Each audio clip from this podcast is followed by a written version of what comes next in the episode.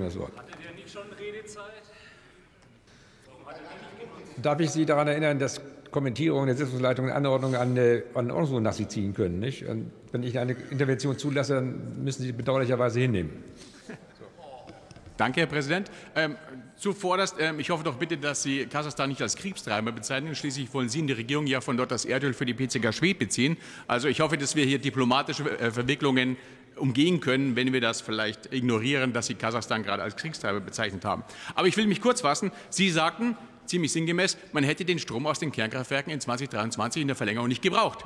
Dann einfach nur die Frage, Fraunhofer Institut, äh, zeigt uns die Stromerzeugung aus Kernkraft im Jahr 2023, drei Monate, wir haben noch zwei Wochen, betrug 5,7 Terawattstunden. Jetzt frage ich Sie, wenn diese Kernkraftwerke 5,7 Terawattstunden erzeugt haben an Strom in 2023, wie kommen Sie zu der Aussage, dass man das gar nicht gebraucht hätte?